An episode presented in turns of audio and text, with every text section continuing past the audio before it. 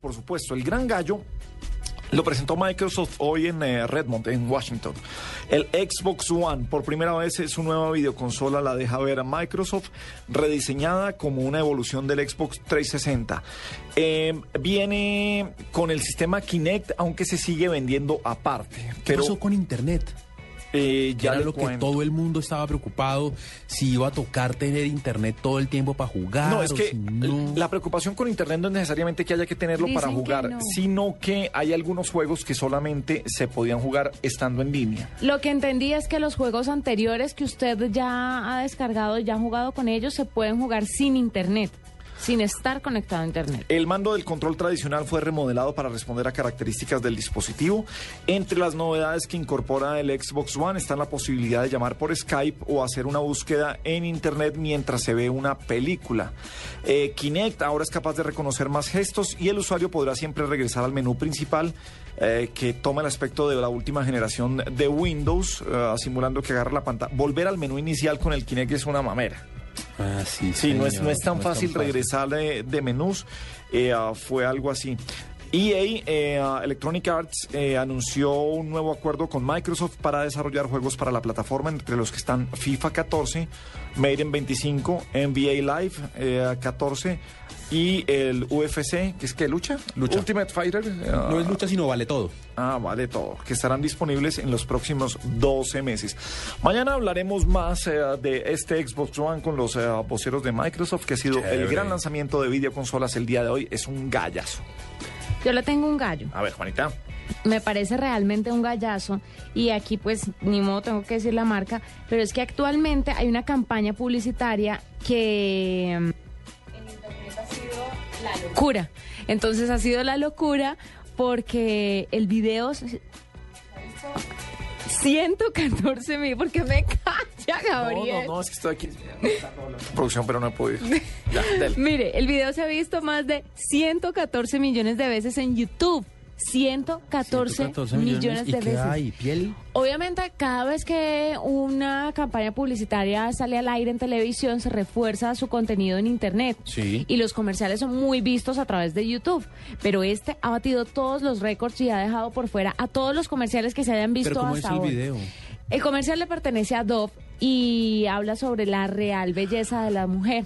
Esta que- mañana en Caracol, en día a día, lo vi. Es que creo que le pegaron con la, la belleza real La de las belleza mujeres. real. eh, Entonces, le ¿de qué pegaron se hace trata? mucho rato los de Dove. Sí, es genial. ¿De qué se trata?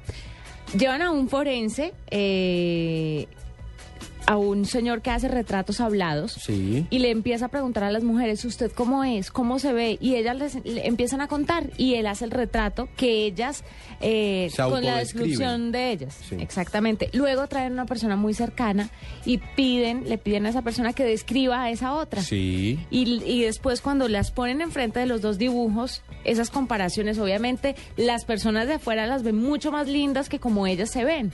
Y es una emotividad y son un montón de sentimientos. Por ejemplo, el de aquí de Colombia es una señora la que hace el retrato hablado y lo hace ella con, pues, con, con la protagonista, la que le va contando cómo se ve, y los hijos. Entonces los hijos Ah, dicen, mi mamá es muy linda, está un poquito gordita, pero no muy gorda. Tiene los ojos grandes y la describe Le ven todo lo bonito. sale divino. Entonces es un comercial muy lindo. 114 millones de veces se ha visto en YouTube. Oiga, compartamos el de, el de Colombia en nuestras redes sociales para que la gente vea cuál es, porque yo vi uno en Ay, general, pero me, parece chévere ver el de, Colo- el de Colombia y sobre todo si son los hijos los que la describen. de Colombia lo bonito. pasaron esta mañana y precioso. Qué bonito. Bien por esas campañas. Un gallo Twitter.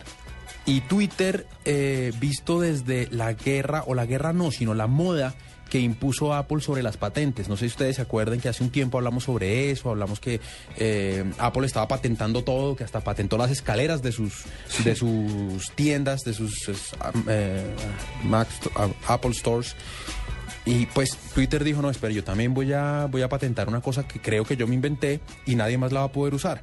Se trata de ustedes, los que tienen eh, Twitter en sus móviles, el- la forma de actualizar Twitter. Usted coge y pone el dedo sobre la pantalla, Y lo jala jala. hacia abajo y eso le va cargando nuevos trinos. Pues esa funcionalidad la patentó Twitter. La patentó con la intención de que nadie más la pueda usar O sea, el refrescar la pantalla, el refrescar la pantalla que no de sea esa fo- jalándolo. El refrescar la pantalla de esa forma, Ajá. no dándole F5 ni expresión refresh, sino jalando hacia abajo para que recargue. Twitter lo patentó, que ellos se lo habían inventado. Por supuesto cayeron muchas críticas porque mm, desde que empezó la polémica sobre las patentes, lo que dicen los expertos es que esto está frenando la, la innovación, porque usted podría utilizar algo que otra persona inventó para hacerlo mejor, para adaptarlo a otros productos, y al, al patentar cada cosa, pues se limita esa creación. Twitter dijo que no, que lo único que pretenden es que pues se reconozca que ellos lo hicieron y que, y que pues lo van a hacer solamente de forma defensiva, que, lo- que esa patente la va a utilizar solamente cuando se sientan atacados, pero pues ¿quién define esa línea? No se sabe. Entonces, un gallo interesante que, hombre, incluso podría llegar a convertirse en un virus, toda esta, eh, qué sé yo, esta moda de patentar cualquier cosa.